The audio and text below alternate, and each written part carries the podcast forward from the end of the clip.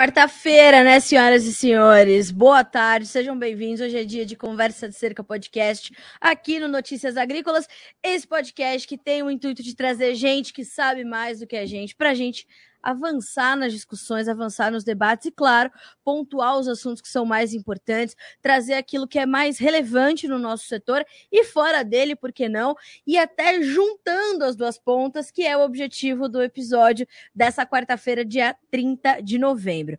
Bom, você pode estar acompanhando parcialmente, você pode estar com a televisão ligada 24 horas na sua casa, no seu escritório, mas de algum jeitinho você está ali preenchendo a tua tabela da Copa do Mundo, eu tenho certeza.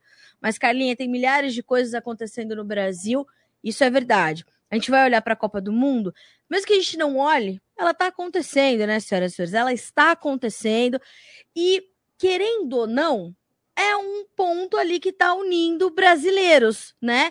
Porque somos brasileiros. Um mantra que eu repito neste site, seja nos boletins, seja no Bom Dia Agronegócio, ou seja aqui no Conversa de Cerca, os governos passam e o Estado fica. Somos brasileiros e assim continuaremos sendo.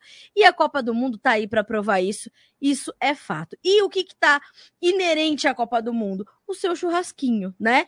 Porque realmente o consumo de proteínas animais em qualquer país semelhante ao nosso, que tenha costumes parecidos com o nosso, como é o caso da Argentina, por exemplo, que está sofrendo o menor consumo de carne bovina em 100 anos, mas ainda assim também está acompanhando a Copa do Mundo com um bom assado, ali da maneira que dá, né? Da forma como é possível, aqui no Brasil não é diferente. Então, o que, que eu fiz? Fui chamar um cara que entende pra caramba de mercado pecuário, que é pecuarista ali nos bastidores, como ele mesmo define, que é o Ronald Macuco, grande parceiro do Notícias Agrícolas. O Ronald é analista de mercado pecuário lá da Pátria Agronegócio, e como eu já adiantei, pecuarista nos bastidores, como ele mesmo se define. Não é isso, Ronald? Boa tarde, meu amigo. Seja bem-vindo. É um prazer receber você aqui no Conversa de Cerca.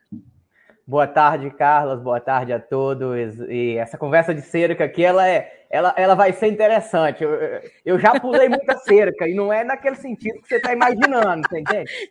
Você que eu mora acho... na roça, que não pulou uma cerca, você não viveu o agro de verdade. Não ficou preso num arame farpado, né, Ronald? Mas, Mário, eu tenho histórias aí para mais, mais de mérito aí sobre, sobre passar debaixo de cerca de arame farpado. Hoje, hoje, com essa evolução aí da tecnologia, o arame farpado ele é bem, ele é bem, bem menos utilizado do que no passado, é. sabe? Mas a gente dava cada rasgada boa no joelho, no ombro, né, Ronald? Era uma coisa excelente. Demais, demais, Carla. Eu acho que assim, quem nunca viu uma, uma, vaca leiteira correndo atrás da pessoa, eu acho que ela nunca viveu uma infância na fazenda, sabe? Eu fico triste que hoje as vacas leiteiras estão bem diferentes, sabe? Então, assim, elas ficam até mansas agora, uai. Antigamente não era, não.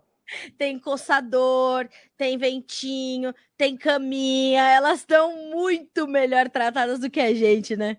Demais, e com isso veio, veio produtividade, veio tudo junto, né? Então, é foi um benefício, foi uma, uma reforma, foi uma tecnologia que veio para ajudar, né? Esse, no final do dia, a roça hoje é isso, né? Ela é tá isso, aí para ajudar é o homem da cidade. Ronald, você hoje está é, tá em Goiânia, onde fica a sede da Pátria, aí no estado de Goiás, mas você não é natural de Goiás, né? Conta para mim um pouco de onde você veio e como é que você chegou no agro, se você já é nascido e criado na roça. Conta pra gente da onde você veio e por que esse interesse pelo agro e, naturalmente, o seu caminho até a Pátria. Certo, Carlos. Eu sou de registro, sou paulista, é, nasci em 94, então tenho 28 anos. É, minha família é mineira de berço, então, no meados ali de década de, de 90, minha família muda, é, divisa Minas com Bahia. Eu vou morar com minha família, com meus avós em 90 e 96, eu vou morar com meus avós. Então, nasci em São Paulo, fui morar com meus avós em divisa, divisa de Minas com, com Bahia. Em meados de até os 13 anos de idade, morei com meus avós na fazenda, sempre fazenda, então tem história de fazenda aí, fazenda de café naquele momento na Bahia, leite, gado de corte. É, em sequência, em 2014, ali, eu vou para o Pará morar com meu pai. Meu pai morava no São Paulo até 97, 98. Em 2000, meu pai vai para o Pará. Em meados de 2004 para 2006, eu faço uma transição da Bahia para morar com meu pai. Então, vou para a fazenda novamente. Então, hoje, minha família, toda ela, 100% ali da pecuária, está no Pará. Então, hoje a gente tem fazenda no Pará. Em meados de 2000 e 2014, eu vou para o Mato Grosso, Sorriso vou fazer agronomia, passei no vestibular e vou estudar na capital do agronegócio. E ali o mundo da soja, do milho, da pecuária extensiva, confinada, ela aparece no, na minha vida com, com mais frequência. E de lá para cá eu estudei agronomia com foco muito em mercado. E todos os livros, é, treinamentos que eu, que eu pude fazer nesse período da faculdade, eu fui buscar. E de lá para cá, é, esse conhecimento de mercado ele ficou muito mais claro e é isso que eu decidi seguir. Claro, pensei muito voltar para a fazenda do pai. Hoje tenho um negócio com o pai, mas não estou presente 100% na fazenda. Vou três vezes, quatro vezes no ano no Pará, na fazenda. E em 2019 para 2020 eu venho para o Goiás fazer estágio na, naquele momento ali. Foi um momento de transição, saindo da faculdade, é, formei e já vim direto. Fiz o estágio, gostaram do meu trabalho e disse que eu tinha que descer para o Goiás, que era um lugar bom, terra que tudo que planta dá, povo trabalhador. Precisava de mais um trabalhador aqui para fazer esse país dar certo. E estou na pátria desde, desde 2020, tocando aí com o Cristiano, o Matheus e os demais da pátria, fazendo acontecer. Então, essa é minha, minha vivência chegando hoje onde nos encontramos, falando de pecuária, falando de de soja, de milho, falando de uma tendência de mercado para o produtor brasileiro. Ou seja, Ronald, você foi falar de um mercado que e vai fazer análise e tudo mais de algo que você realmente vivenciou. Você passou todas as etapas, conheceu diversas, é, é, diversas faces do Brasil, que você esteve em vários, vários lugares, nascido aqui em São Paulo, aí foi para o norte, foi para o nordeste, aí foi uh, para o centro-oeste, voltou para o centro-oeste. Hoje você faz essas análises, portanto, de um mercado que você conhece e que você viveu. É, eu, eu posso dizer até um pouquinho mais ainda. Eu, eu sinto a dor na pele do produtor rural. Hoje eu tenho, Também. por exemplo, eu tenho eu tenho bezerro para ser vendido aí nos próximos 90, 60 dias e estou vendo o preço do bezerro desvalorizar mais de 32% em um ano. E em um ano e meio, a gente viu o bezerro, referência CPEA, saindo de R$ 3.200 para hoje R$ 2.400. Então, assim, eu, eu, sinto isso na pele de verdade. Então, o que eu trago de alternativa, de, de, de solução para o meu cliente hoje na pátria, eu trago para o meu pai, eu trago, eu uso para mim, muitas vezes, no meu volume que eu, que eu tenho que executar no mercado físico. Então, estudar o mercado pecuário, ele eu tenho até que muitas vezes desvincular a minha realidade no, no físico para não ficar muito com o sentimento, ah, que a culpa é de, disso, daquilo. Não, no final do dia, o que está acontecendo? Ah, é um ciclo pecuário pesando. Então, eu tenho vivência de, praca, de prática. Na soja, eu até ajudei o Cristiano plantar. O Cristiano plantou dois anos aqui no Goiás eu ajudei ele plantar. Então, eu vi o que é o o sojicultor na, na prática. Eu fui para cima do trator com ele, fui para fui ser bandeco. Essa palavra aí, você que está na soja sabe muito o que é. Ser bandeco de, de plantadeira, que é ficar ali atrás vendo se está sendo semeada de forma correta. Então, participei desse processo também recentemente. Isso para mim foi algo assim, a faculdade ensina, mas quando eu vou para a prática, eu vejo,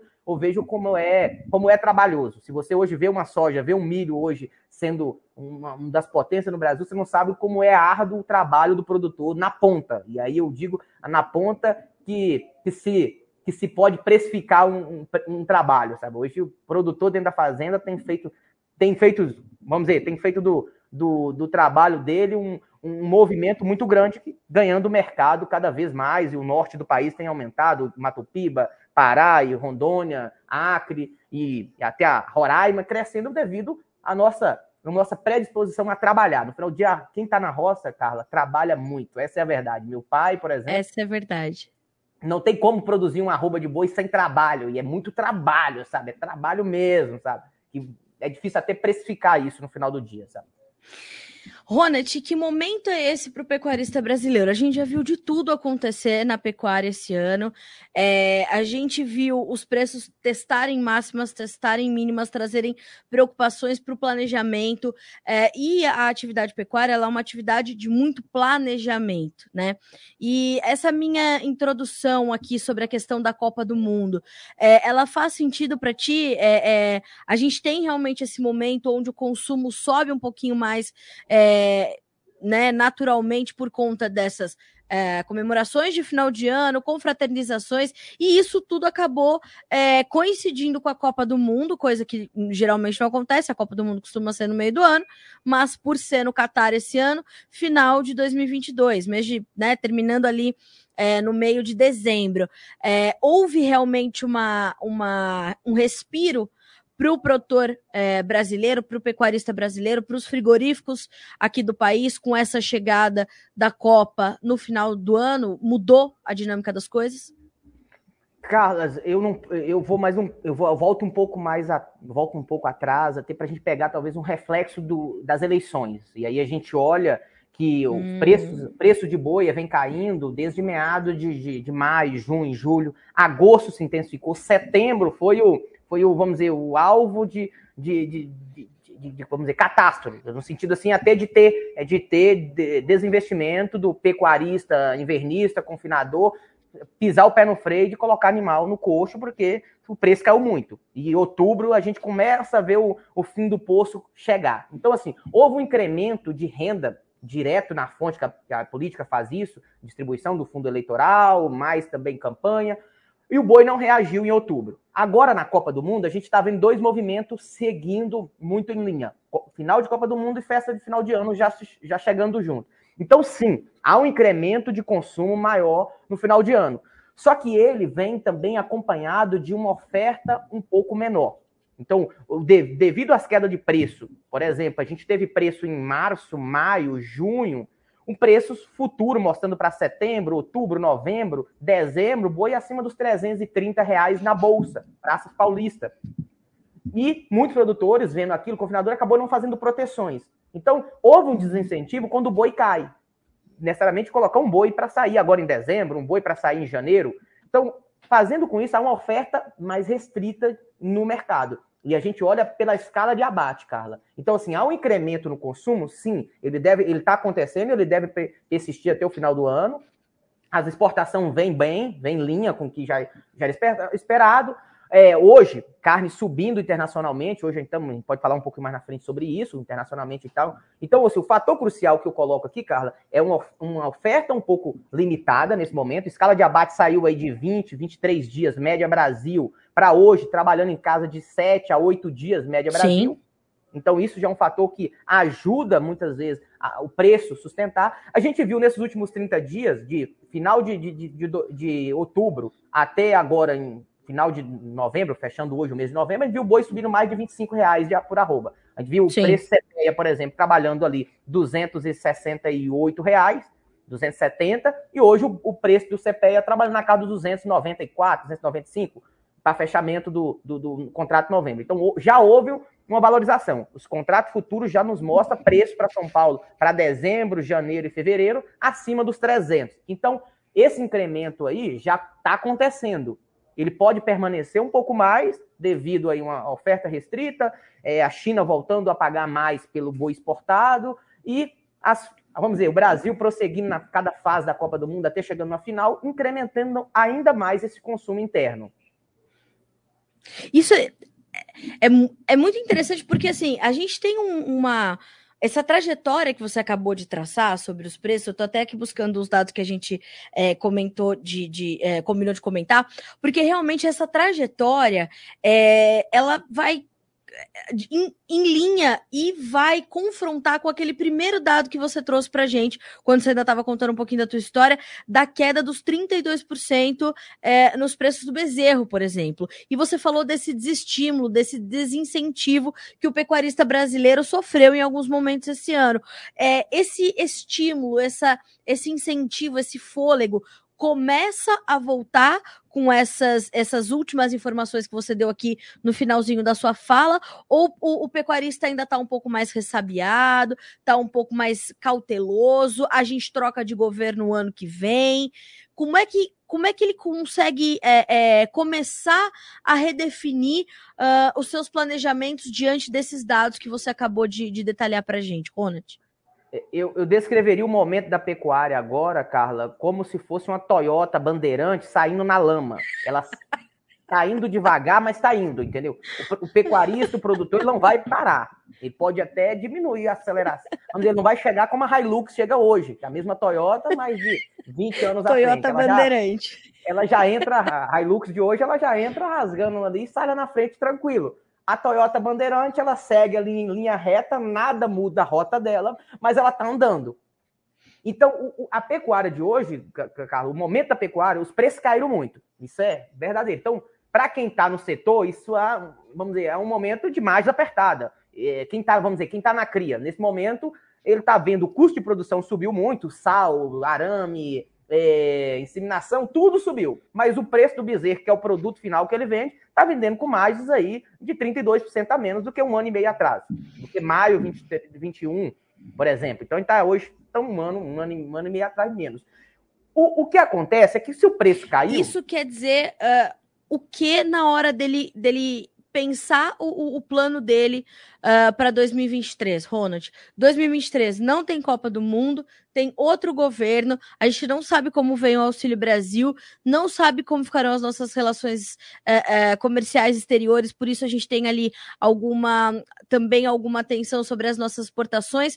Ele está mais reticente para planejar 2023? Sim, demais. E aí eu digo demais porque não há uma perspectiva tão clara de, de, vamos dizer, de precificação futura. Por exemplo, a tá. soja, quando eu falo de plantar soja, quem plantou soja esse ano, sabe que a soja para o ano que vem, média Brasil, vai estar em torno de 160 reais. Rio Grande do Sul, Paraná, Santa Catarina, um pouco mais alto, mas médio norte um pouco menos, fechando 160. Então ele tem uma perspectiva. O boi, o preço do boi magro caiu. A gente viu o boi magro aí a R$ 3.400, hoje esse mesmo a 4.400, boi magro, que é um giro curto que o, que o confinador vai fazer, coloquei esse animal de 390 quilos dentro de um confinamento para abater ele com 120 dias, colocando ali 580, 550 quilos. Ele, vamos dizer, se ele tem um ciclo curto, ele tem uma perspectiva de preço. Hoje não tem uma perspectiva tão positiva à frente. Por exemplo, o boi trabalhando na 306, ele está comprando um boi magro a 300 e, ou a 280, 285. Então, ele sabe que tem uma margem, só que não está tão, tão claro que aquilo vai permanecer naquele patamar. Então, assim, a recomendação para quem vai fazer giro curto, Carla, no próximo ano, é que use proteções. Vai ser anos de margens muito apertada, vai ter margem positiva, muitas vezes vai te dar mais positiva porque o boi magro caiu muito, mas faça isso com, com, com, travado, não, não, fica, não fica a mercê do mercado esperando se vai ter esse preço lá na frente. E muitos vão dizer, Carla, e eu falo isso que eu ouço isso de cliente meu, muitas vezes de, de produtor que me liga, ah, mas não está interessante, mas não está bom. Perfeito, não está bom, mas pode ser que, que você termine é, você termine o ciclo lá com mais negativo. Eu fiz uma conta rápida aqui para a gente falar desse tema, cara. Você perguntou como é que está a perspectiva. Eu fiz uma conta assim, usando a referência que temos hoje.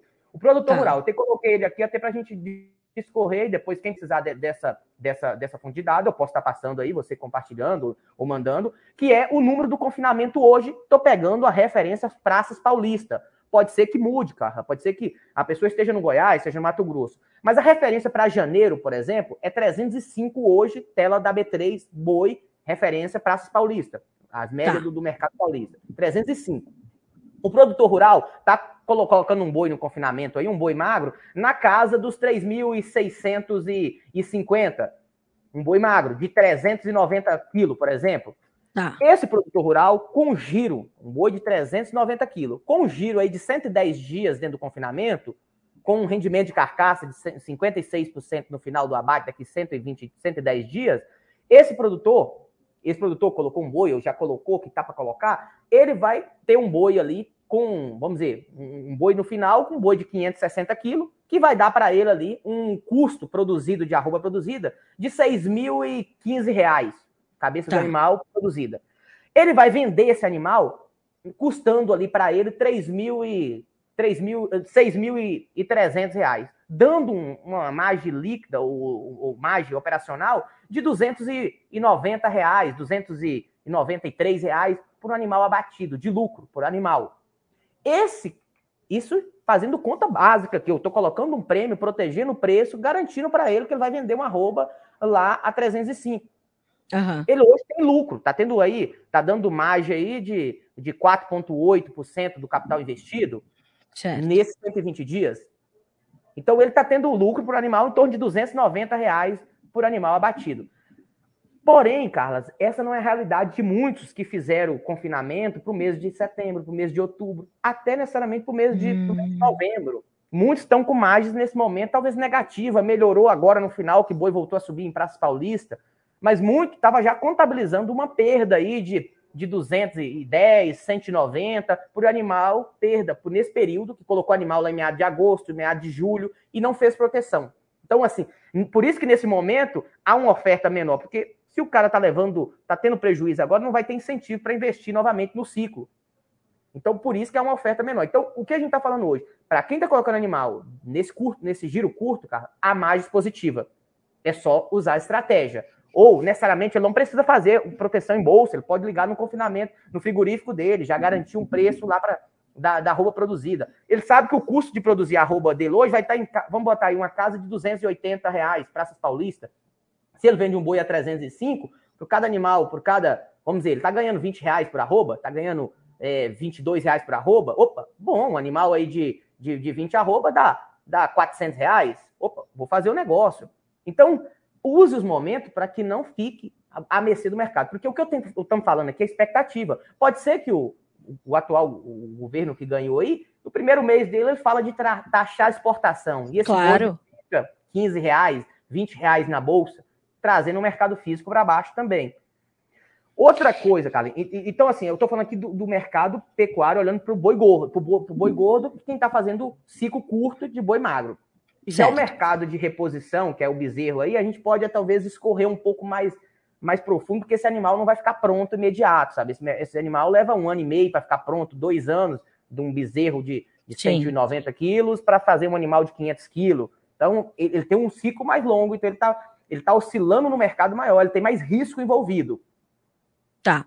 Uh, Ronald, antes da gente falar um pouquinho da reposição, que eu acho que é completamente pertinente, eu queria entender só uh, um pouco mais sobre essas questões das travas, das, prote das proteções para o mercado pecuário. Porque muito se fala sobre isso para os grãos, a gente começa a falar um pouco mais. Uh, com, com mais força e com mais frequência isso para o café, por exemplo. Mas uh, pouco se fala sobre esse mercado de hedge, de opções, esse mercado de estratégia uh, comercial, de planejamento comercial para o boi gordo. É, como é que isso funciona? Como é que é, hoje o pecuarista pode se proteger para passar por todos essa, esses vales e esses picos que o mercado ainda pode apresentar, como você acabou de mostrar aqui para gente? Perfeito, Carla. O pecuarista hoje, Carla, ele tem três formas, vamos dizer, três formas básicas, pode ser outras, mas vamos falar três formas básicas de negociar o seu boi. Uma delas é com o animal disponível lá no final do ciclo, que seja ele dentro do confinamento ou que seja lá pasto. Então tá com o animal pronto, liga pro frigorífico, recebe uma ligação, preço X, ah, o preço é 280 na arroba. Opa, vou vender então porque o animal tá pronto. Essa é a forma. É, mercado disponível. Tem para soja, tem para milho, tem para boi gordo. Segundo, segunda forma do produtor negociar o boi é muitas vezes ele tem um ele tem um, um frigorífico na região, ele tem um animal que ele sabe que o animal vai sair dia 30 de dia 28 de, de janeiro. Ele sabe que esse animal vai sair lá. O animal vai estar pronto, está ganhando um quilo, um quilo 300 ali diário, um quilo 400 e esse animal até o final lá ele vai estar com a vai estar com o animal pronto para abate. Ele liga no frigorífico e fala assim: "Eu quero travar o meu boi com vocês a garantir um preço aqui mínimo. Qual que você está pagando? Ah, estou pagando 300 reais para janeiro. Perfeito ele trava, sai do risco. Vamos dizer, o custo da arroba dele para produzir está 280, ele travou a 300. Perfeito. Está garantido ali, ele está com mais positivo. Quando o produtor faz esse caso, Carla, ele está sujeito, sujeito a perder dinheiro, deixar dinheiro no mercado, porque se ele travou a 300 e chegar lá no dia, em janeiro, o mercado está 310, ele deixou 10 reais por arroba. No animal de 20 arroba, ele deixou 200 reais, não ganhou 200 reais. Ele deixou no mercado ganhou dinheiro, mas poderia ter ganhado mais. Então ele já travou. Muito produtor é receoso em fazer isso, porque acontece dois movimentos. Ele fica seguro com aquele frigorífico, não pode vender para outro, e já travou o preço dele, não está participando mais do mercado. O terceiro mercado que a gente pode trabalhar, Carla, é o mercado de opções, é usar a bolsa. Referência para Praça Paulista B3, que é garantir um preço mínimo. É o que eu comentei anteriormente. A arroba do boi para janeiro está 305.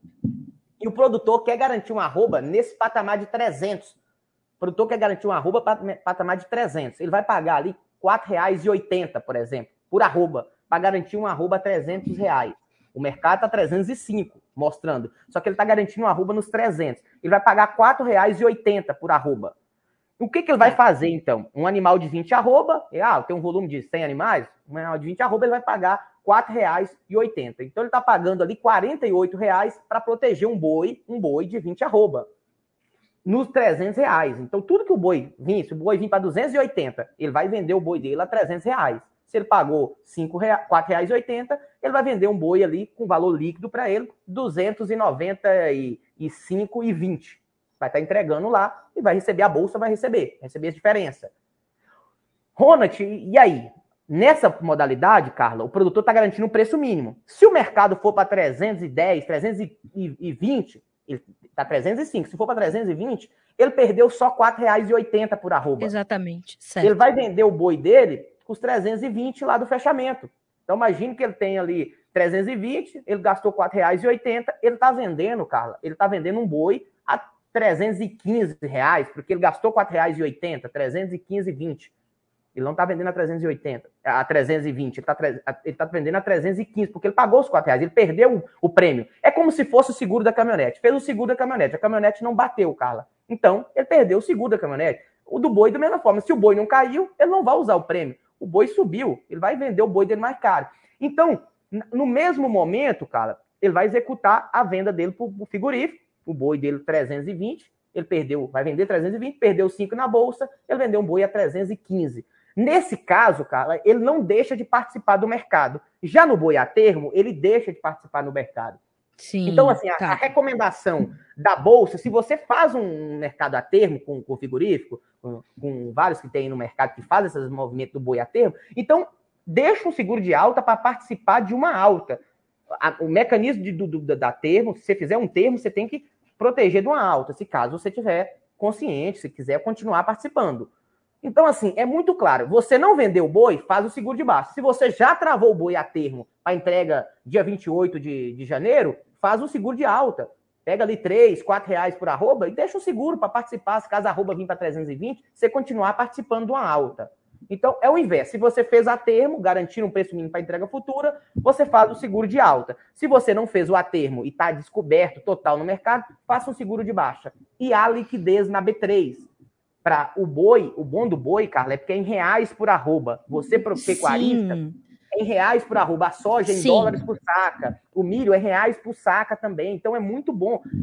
Há uma correlação. Hoje, o indicador CPEA, por exemplo, ele pega boi China, boi comum e faz uma média. Então, assim, a bolsa, que hoje está 305 para janeiro, ela vai fechar igual o mercado paulista.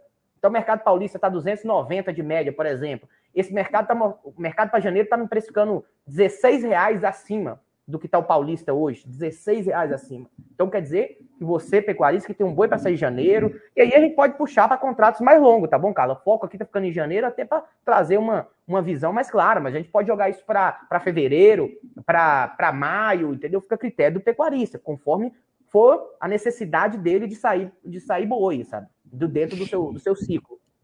Eu te perguntei quais são as opções, as, as alternativas, as ferramentas, é, porque as opções é uma dessas, é uma, é um dos caminhos, porque justamente é, a gente busca, né, Ronald, trazer essa, essa, esse estímulo ao produtor, seja de qual tamanho ele for e qual setor é, em que ele atue, dessa busca pela educação financeira, por entender que ele pode tratar disso. Hoje, inclusive, no Bom de Agronegócio, estava falando do mercado de opções, por exemplo, né, ou dessas seguros de baixa, seguro de alto, próprio RED, para o mercado de algodão. E a gente teve um comentário ali: é, isso é investimento só para quem quer tirar dinheiro do produtor que trabalha. Eu digo: olha, não, procure um profissional de confiança, porque uma gestão eficiente, planejada, né, um planejamento comercial, é o que vai garantir que você seja diferente, que você se destaque e que você tenha a sua margem garantida. Porque é, eu já falei em outros episódios sobre outros mercados, Ronald, dessa desse preço místico que a gente coloca para os produtos, né? A soja de 200 reais, o boi de 300 reais mais por arroba, e assim a gente vai. Só que lucro que é bom, a gente põe no bolso e vamos para a próxima, né? A gente não precisa travar toda a nossa produção, a gente não precisa travar todo o nosso boi, a gente pode ir escalonando a, a, a nossa comercialização, fazendo uso de quase todas essas ferramentas. É, é importante que o pecuarista saiba, e o frigorífico também, diga-se de passagem, que esse mercado está buscando é, intensificar o uso dessas ferramentas, dessas alternativas, para otimizar os resultados da comercialização, né? Certo. Cara, eu vou, eu, talvez assim, essa pessoa que falou isso, talvez ela tem pouco conhecimento do, do, do, do assunto. E, pois é. e vamos pensar aqui no boi, Carla. A gente consegue fazer hoje 330 arroba. Divide 330 arroba por, por, por 20 aí, que é um boi, talvez um boi, boi pronto aí, média. Então estamos falando aí de 18, 16 animais, você consegue fazer. Volume bem pequeno, qualquer pequeno pecuarista hoje, cara, consegue fazer essa proteção. E necessariamente, cara, a gente fala muitas vezes do, do boi, e aí muitos ficam, ah, mas isso não funciona para o mercado de, de, bezerro, isso não funciona para o mercado de boi magro. Funciona também. Por exemplo, vou dar um exemplo meu. Eu tenho, um eu tenho animais no Pará que vai sair em meados de outubro. Animais ali, o, o, a chuva no Pará, quem mora nessa região conhece um região, região norte, prolonga um pouco mais. Então, a, a desova dos meus animais ali, o, o apartar desses animais, vai ser em meados de outubro, agosto para outubro. Então, eu peguei outubro porque tem liquidez na bolsa, que tá, como está muito distante. Referência, eu fiz um seguro para mim, Ronald.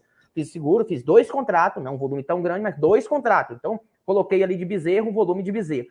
Um seguro para proteger boi para outubro 23. Gente, como tá longe, Ronald está falando tão longe, outubro 23. Proteger boi, a referência vem Praça Paulista, não é boi lá no Pará, mas para se cair boi Praça Paulista, tende a cair no Pará também. Boi proteger dos 315 para outubro 23 até 290. Eu vou proteger 25 reais de queda, Carlos. Então, dos 315 até os 290. Se chegar lá em outubro, o boi tiver 330, positivo, eu perdi o seguro na bolsa, mas vou vender meu animal mais caro no, no interior, no, no, no, mercado físico. Se o boi tiver 290, eu vou ganhar 25 reais da bolsa. A bolsa vai me pagar essa diferença. E quanto ficou esse seguro?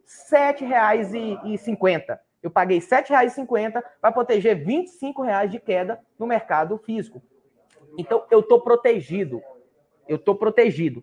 Muitos não entendem muito de, ah, Ronald, mas isso não serve. Eu estou falando do meu caso, não, eu não sou criador de boi gordo, eu produzo bezerro, eu tenho bezerro para sair.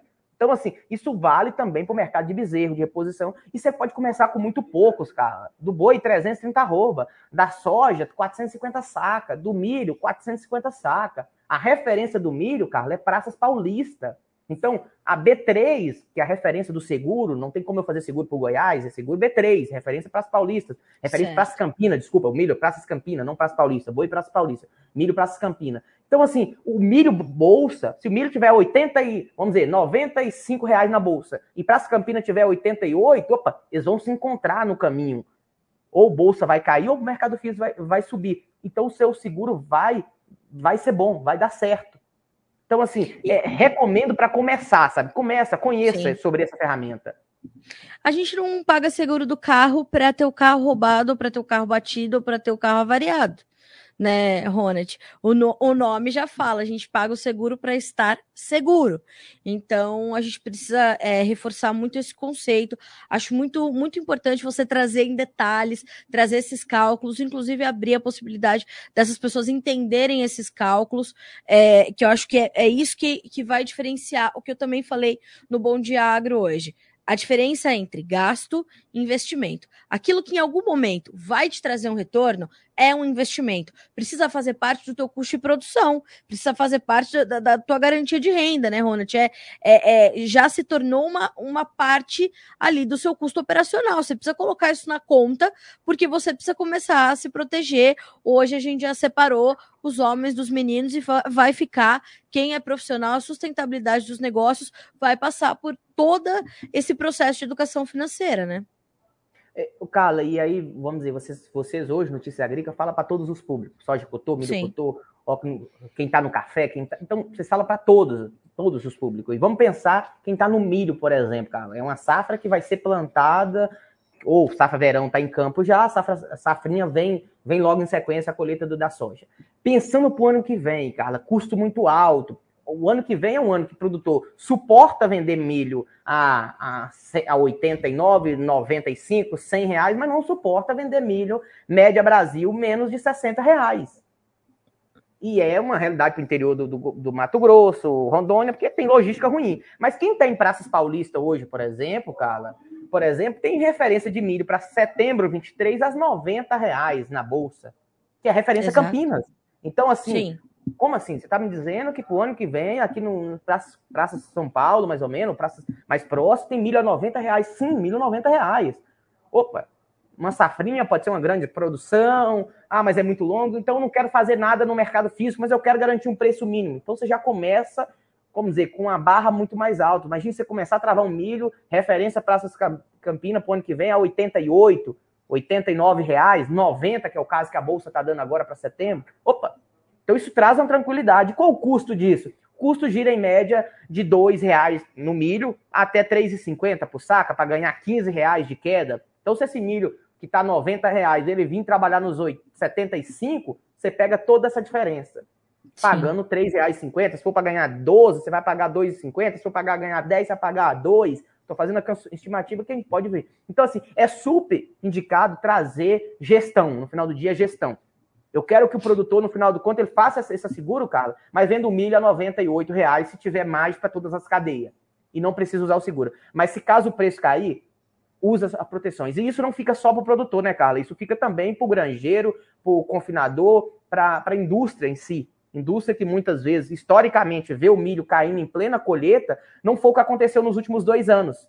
A gente teve milho subindo em plena colheita. E muitas indústrias viu, indústria de é, é, granjeiros, viu sua margem sendo esmagada porque não tinha gestão, é, não tinha uma proteção de preço. Então teve que pagar mais caro no milho, só que não, não conseguiu repassar isso no produto final, que é o, a carne, muitas vezes. Ronald, é, tudo isso, é, todo esse, todo esse cenário que a gente acabou de detalhar, ele vai começar é, a se cruzar também, né? Os ciclos estão sempre se cruzando com a reposição. E você estava ali é, é, trazendo essa preocupação em torno dos preços do bezerro, em torno dos preços do boi magro. Recentemente o CPE soltou uma nota falando que realmente a relação de troca para o pecuarista era uma das piores dos últimos anos. É, como é que você está vendo esse momento para o mercado de reposição e quais são suas perspectivas, suas projeções para para os próximos meses, contabilizando que temos aí um dezembro onde a gente pode ter realmente um respiro maior no mercado do boi gordo e é, com essas incertezas que a gente tem para 2023 já na conta, pontos de atenção no nosso radar. Certo, cara. Mercado do bezerro, Carlos, eu acho que assim, a, a tranquilidade que eu quero trazer para o pecuarista é o setor teve imagens muito interessante e, e, nos últimos dois anos, dois anos e meio, vamos dizer, o, o fundo do poço do bezerro foi em meados de 2018. De lá para cá a gente viu o bezerro subindo. Bezerro que era R$ 1.200, R$ reais a cabeça, passou a valer valer R$ reais. Hoje a gente volta, é o ciclo pecuário. Vamos talvez contextualizar melhor. Retenção de fêmea ela começa a acontecer a partir de 2018. 2018, o maior abate de fêmea da história dos últimos cinco anos aconteceu em 2018.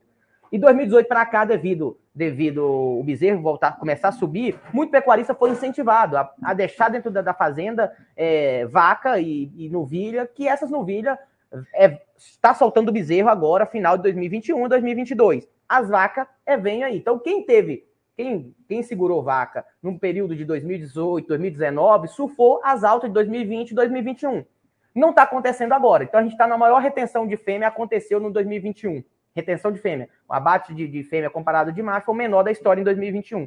Já em 2022, e final de 2021, a gente começa a ver isso, tanto o IMEA soltou, como também IMEA Mato Grosso, como também o IBGE soltou esses dados de 2021. 2000, agora começo de 2022, a gente já vê isso no trimestral, balanço trimestral, o número de fêmea voltando ali para de abate de fêmea 40%, claro que ainda não está no pico, isso deve intensificar para o ano que vem. Então, nessa contextualização, há um descarte de fêmea. Por que há esse descarte? Porque as margens não estão interessantes para quem está na cria. Olhando para quem está querendo entrar ou quem está no ciclo, tudo indica que o ano que vem vai ser com preços muito estável para essa categoria. A gente não vai ver, talvez não veja valorização na categoria de reposição, e, que aí bezerro e bezerra entraria nisso, e também um descarte maior de vaca gorda vindo para o mercado no ano que vem, chegando já na sua reta final aí, 2023. Então, assim, para quem está no setor, acredito que nessa reta de ano, começo do ano que vem, será um momento muito bom para começar a olhar para essa categoria, para começar a comprar novilhas boas, bezerro bom, bezerro, bezerro bom, para colocar para o próximo ano, um ano e meio, dois anos aí, para surfar as altas do ciclo, que ela deve acontecer, tudo indica, deve acontecer a partir de 2024, 2025.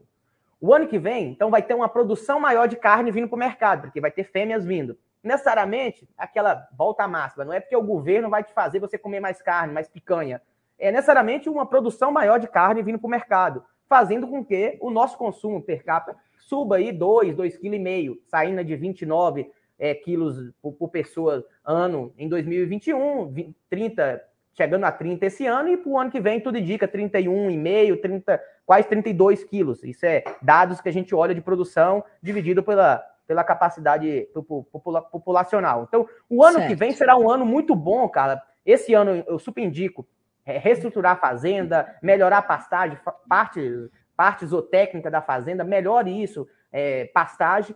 Compre bons animais nessa reta de no ano que vem, para que nos próximos anos você surfe novamente uma boa valorização da categoria de cria. E necessariamente, se a cria está tá valorizando, para quem tá, comprou o bezerro, o garrote, vai surfar também a alta. E necessariamente tende a participar, Carla, de, de, de rentabilidades melhores no setor, coisa que não está acontecendo nesse momento. Nesse momento, o setor de cria está com margens muito apertada e quem não tem, vamos dizer, está muito enxuto, quem estava muito alavancado, está com margem negativa. Infelizmente, porque o custo de produção é a inflação aí tudo fez com que esse produtor e o pequeno nesse caso, Carla, é o pequeno é o que mais sofre, porque ele, o pequeno, Carla, eu, eu falo isso de muitas vezes de, de, de ver isso na prática, o pequeno, o, o ativo dele, a renda dele na fazenda é bezerro. E quando ele vê o bezerro perdendo quase quase 900 reais por cabeça, bate, por cabeça, ele, ele vê a, a renda dele diminuir bastante dentro da fazenda. Tá.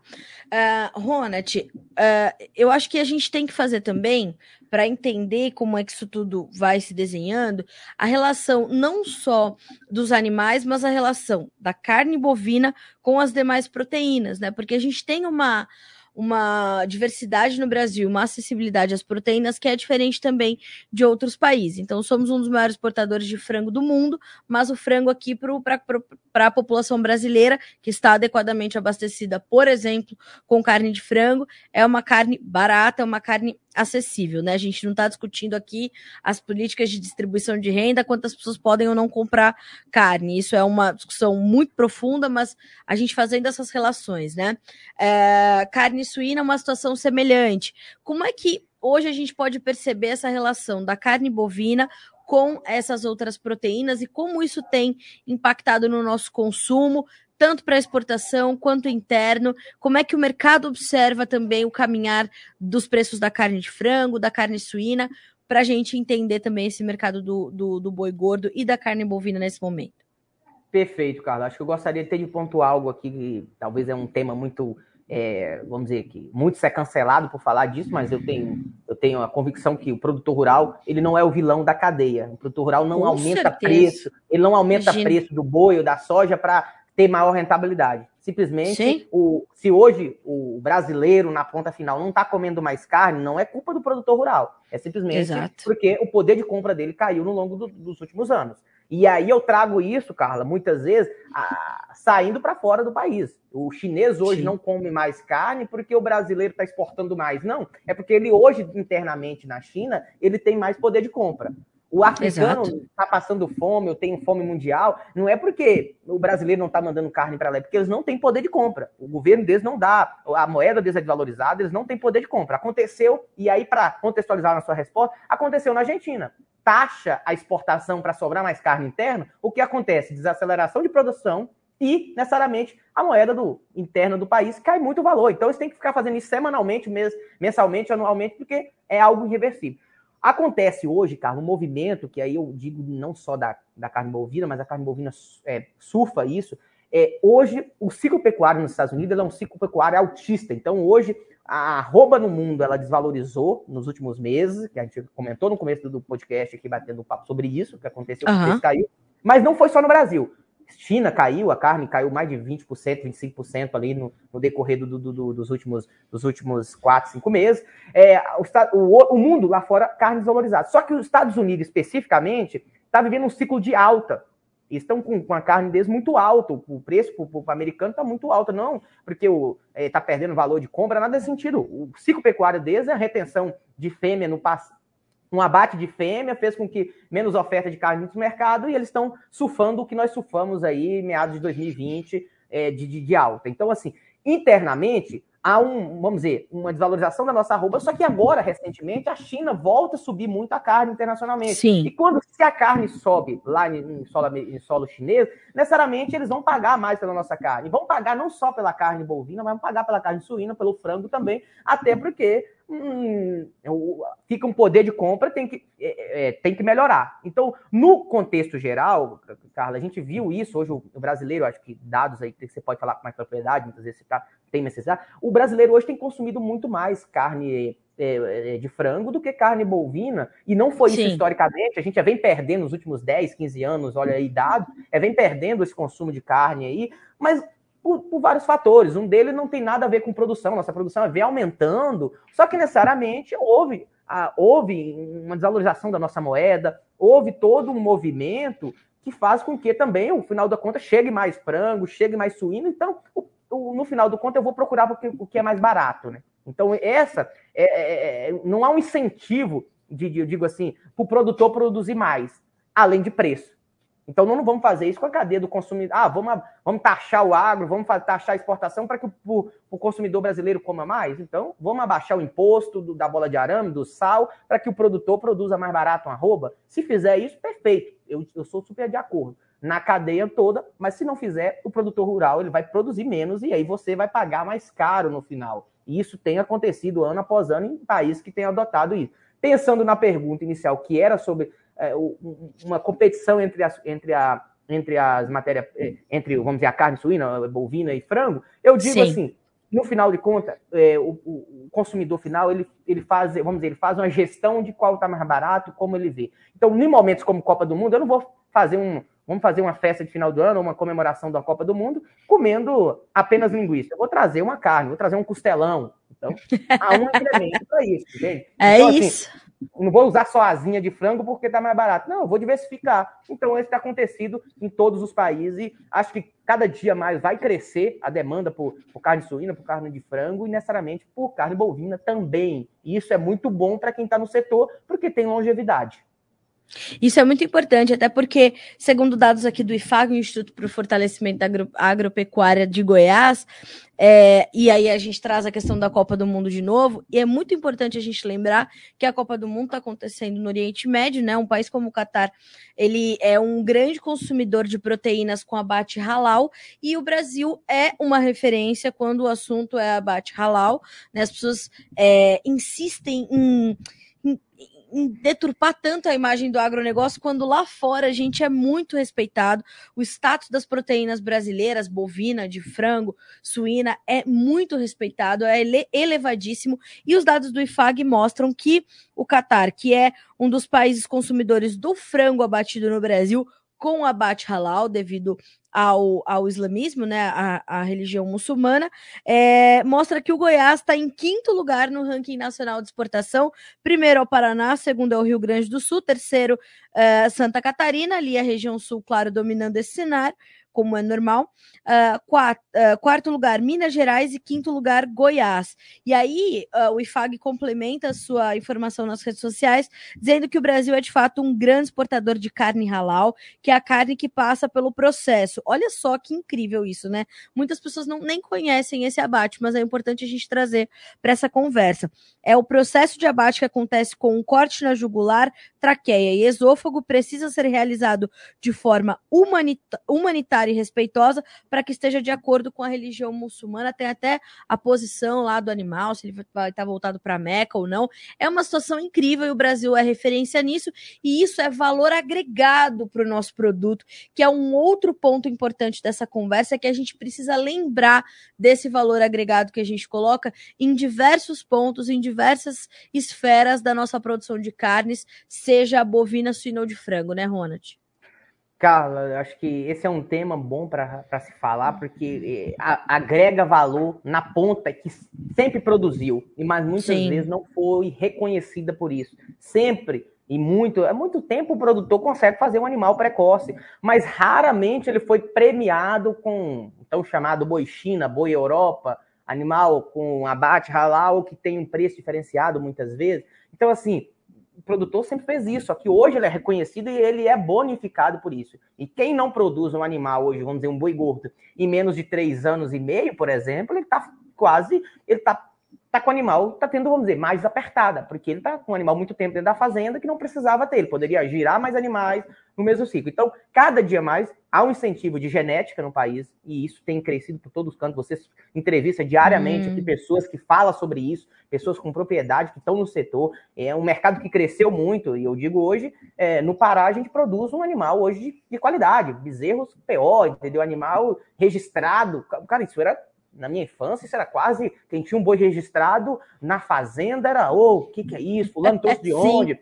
Trouxe ele de, de, de, Teixeira de Freta, eu morava, eu morava perto do no sul do, do, da Bahia, ah, trouxe de, de Salvador, de fulano de tal. Hoje não, hoje, hoje a parte de também disseminação melhorou muito. Hoje eu tenho cliente aqui no Goiás que ele fala assim, Ronald, vocês ainda estão usando, usando o boi para fazer monta, rapaz, vai para inseminação, isso é vida ano-luz à frente, cara. Então, isso começa a chegar tendo poder agregado.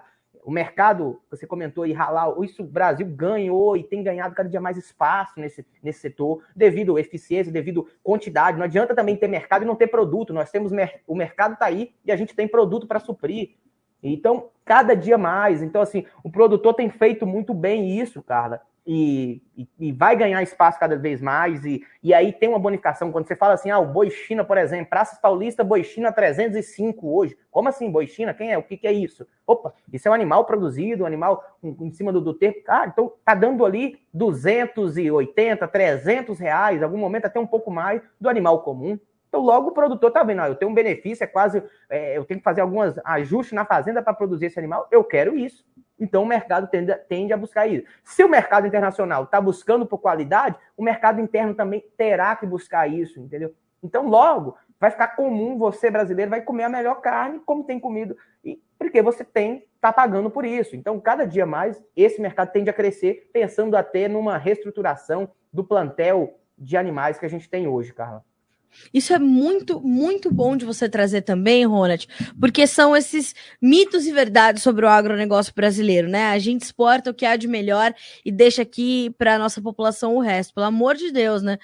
O mesmo frango que vai para exportação é o frango que abastece as, as prateleiras brasileiras, do mesmo, da mesma forma a carne bovina, a carne suína, o ovo.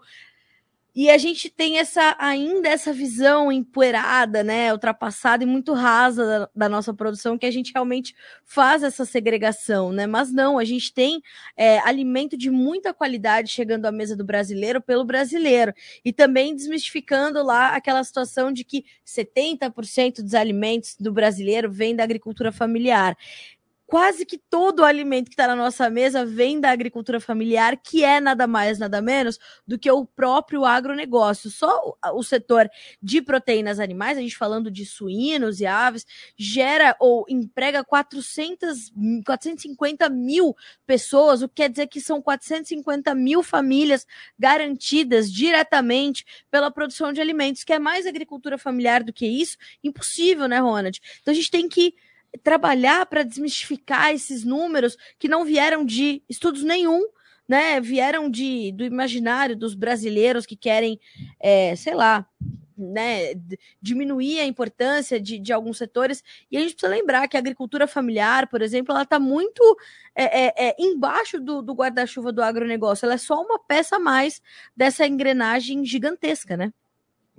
E que trabalha junto no final do dia, né? Eu acho que Sim, o, total o, e completamente. Eu convido alguns de vocês, e aí, e aí convido mesmo assim, ah, tem um amigo, vai na fazenda desse amigo ver, entendeu? Pede aí, amigo, me leva no final de semana, em vez de eu ficar aqui andando na Faria Lima, na Paulista, me leva para ver aqui como é que tá, como é que é a sua fazenda, entendeu? Tem que entender uma fazenda. Fazenda hoje ela é uma geração de riqueza tão grande, no sentido de riqueza é, é, social. Eu digo assim, quem está na fazenda hoje, ele sabe o que é produzir, o que é produzir uma alface, produzir uma soja, porque o, o caseiro lá vai ter uma, uma, uma, uma, uma horta no fundo do, da, da, da casa dele, entendeu? No fundo do retiro. Então, assim, e aí? Você vai falar o que desse agro que produz com tanta eficiência e muitas vezes há no setor, e sempre vai haver, aqueles que comete, comete algum crime ou que faz alguma coisa errada, como há em todos os setores, e esse tem que ser penalizado, mas não julgar a cadeia toda, sabe? Eu, eu fico muitas vezes na conversa hoje, a gente entra em alguma sala de reuniões, que alguns amigos da, da Faria Lima, eles falam termos que eu não consigo entender. Eu não consigo entender, entendeu? É, é de 10 palavras que eles falam, 7 são inglês. Não porque eu não sei falar inglês, mas necessariamente que aquela reunião era para ser em português.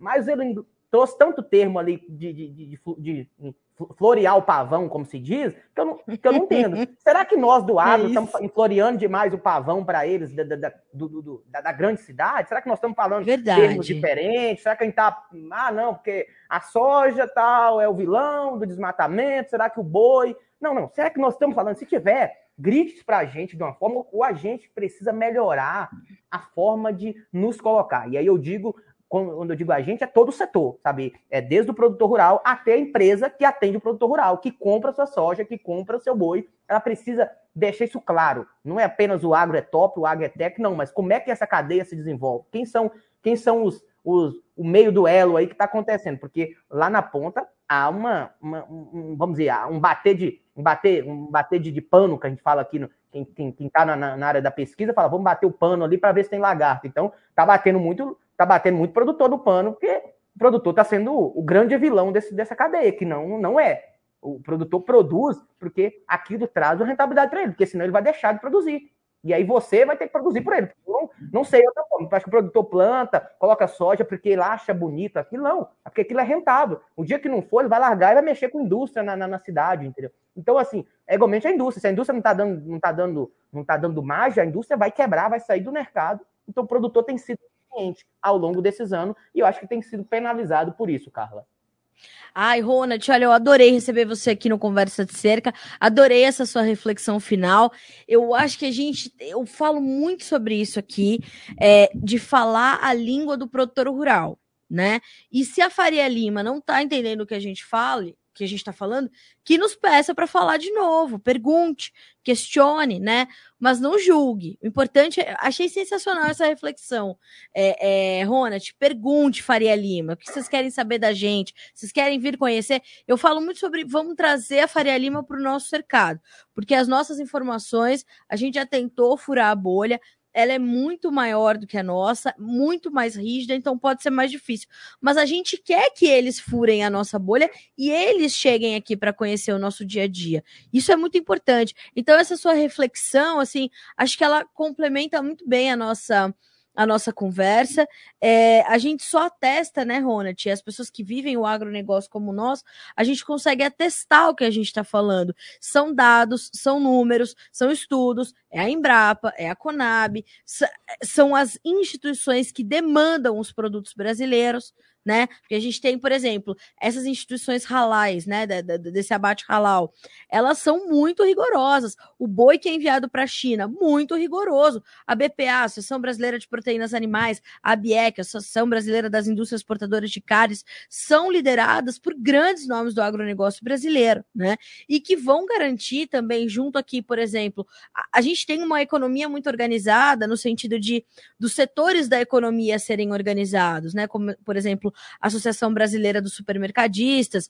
Então, é, essas associações elas precisam conversar mais e precisam comunicar melhor a produção de alimentos, a produção de fibras e a produção de energia. A gente falou aqui de comida, mas a gente pode passar mais uma hora falando de algodão, por exemplo, a gente pode passar mais uma hora falando de, de energias. A gente está numa imensa crise energética, numa imensa crise alimentar, e o Brasil é parte da solução para ambas. Então, quer dizer, a gente precisa comunicar melhor, e eu gosto muito de ouvir gente que nem você, que usa o exemplo da Toyota Bandeirante, para mim, o ponto alto, e a gente consegue chegar, a mensagem consegue chegar até o interlocutor. Isso é muito importante, viu, Ronald? Então, obrigada por aceitar meu convite, por aceitar bater esse papo comigo. Espero que você esteja mais vezes conosco aqui no Notícias Agrícolas, seja no Conversa de Cerca ou em qualquer outro quadro que a gente tem aqui, porque você é, é uma pérola do nosso agronegócio, viu? Obrigada.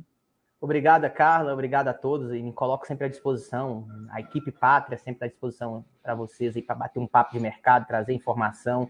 E que esse ano, e o ano de 2023, seja um ano abençoado para o setor agrícola, Amém. que a gente possa ter não apenas coragem de trabalhar, mas ter também incentivo do governo para que o trabalho seja valorizado e reconhecido. Acho que é esse é, que Deus nos abençoe para o ano que vem. Amém. Que assim seja, meu amigo. Notícias Agrícolas está de portas abertas para ti, para a Pátria, para todo o time de vocês. Obrigada mais uma vez e a gente se vê numa próxima. Bom restinho de semana para você e vamos levar essa mensagem para longe. Obrigada, Ronald. Um abração para você. Obrigado. Tchau, tchau. Tchau, tchau. Senhoras e senhores, quando eu chamei esse garoto para fazer esse podcast, assim, eu, eu, eu escolho as pessoas para estarem aqui, né? É, pelo que eu aprendo com elas. E eu, uh, eu conheci já o potencial todo do Ronald quando ele era estagiário na Pátria. É, eu conversei muito né, com, com o Matheus, é, que é um dos diretores da Pátria, sobre o perfil do Ronald enquanto ele era é, estagiário e de fato o que que a gente o que que a gente pôde perceber né? Logo no começo o Ronald é super novinho nasceu em 94 né? Então percebam né não tem medo de trabalhar, que coisa boa, né? É, e, e pensem, viu, essas pessoas das novas gerações que não têm medo de trabalhar. Conversei com o seu Alcides Torres também, um dos grandes nomes da agricultura, da agropecuária brasileira, na minha é, modesta opinião, né? E, e, é muito interessante porque ele falava justamente sobre isso, né?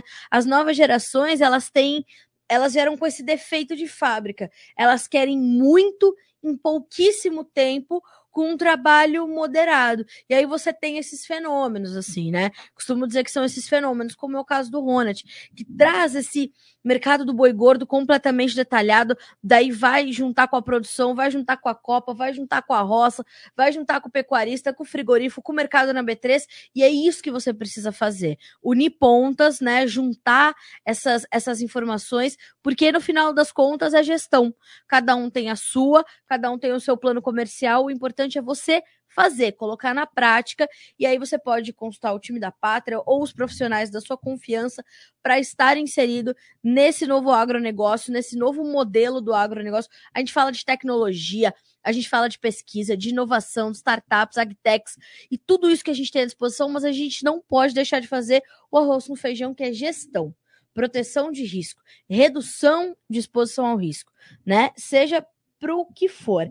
Então, esse é o objetivo sempre deste podcast, né? De trazer uh, mais né, conteúdo para que você possa ser efetivamente porta-voz de si mesmo, como é o nosso lema por aqui. E também por isso que está conosco no Conversa de Cerca a Agrivale, que quer fazer parte dessa transformação e vai fazer parte dessa transformação um processo de mudança, de adoção de boas práticas na sua propriedade, porque as práticas que a gente já conhece, né, elas são insuficientes para nos levar adiante e para promover essa transformação. Por isso eu fui buscar aqui a minha colinha dos quatro pilares importantíssimos dessa transformação que a Agrivale está promovendo, que é revitalização, proteção, potencialização e ativação. O, o, o, estímulo vem, claro, do biológico, da natureza, daquilo que é natural. A natureza nos traz muitas soluções e é isso que a Agrivale está propondo. Tem um QR Code aí na sua tela, você pode apontar a câmera do seu celular e buscar mais informações, ou, claro, você pode buscar mais informações nas redes sociais da Agrivale, arroba Agrivale Brasil, no Facebook, no Instagram, no YouTube e também no LinkedIn. Ou você pode acessar o site da Agrivale, agrivale.com.br. Lembre-se, Agrivale com dois L's de laranja, tá? Então, ó, agrivale.com.br ou arroba agrivale com dois L's Brasil no Instagram, no Facebook, no LinkedIn e também no YouTube. Ali tem tudo para você fazer parte dessa evolução, dessa transformação com o uso dessas soluções, dessas tecnologias que a natureza te propõe e a Agrivale te convidando a fazer parte desse processo, tá certo? Quarta-feira que vem a gente se vê novamente aqui no nosso Conversa de Cerca Podcast. Até mais.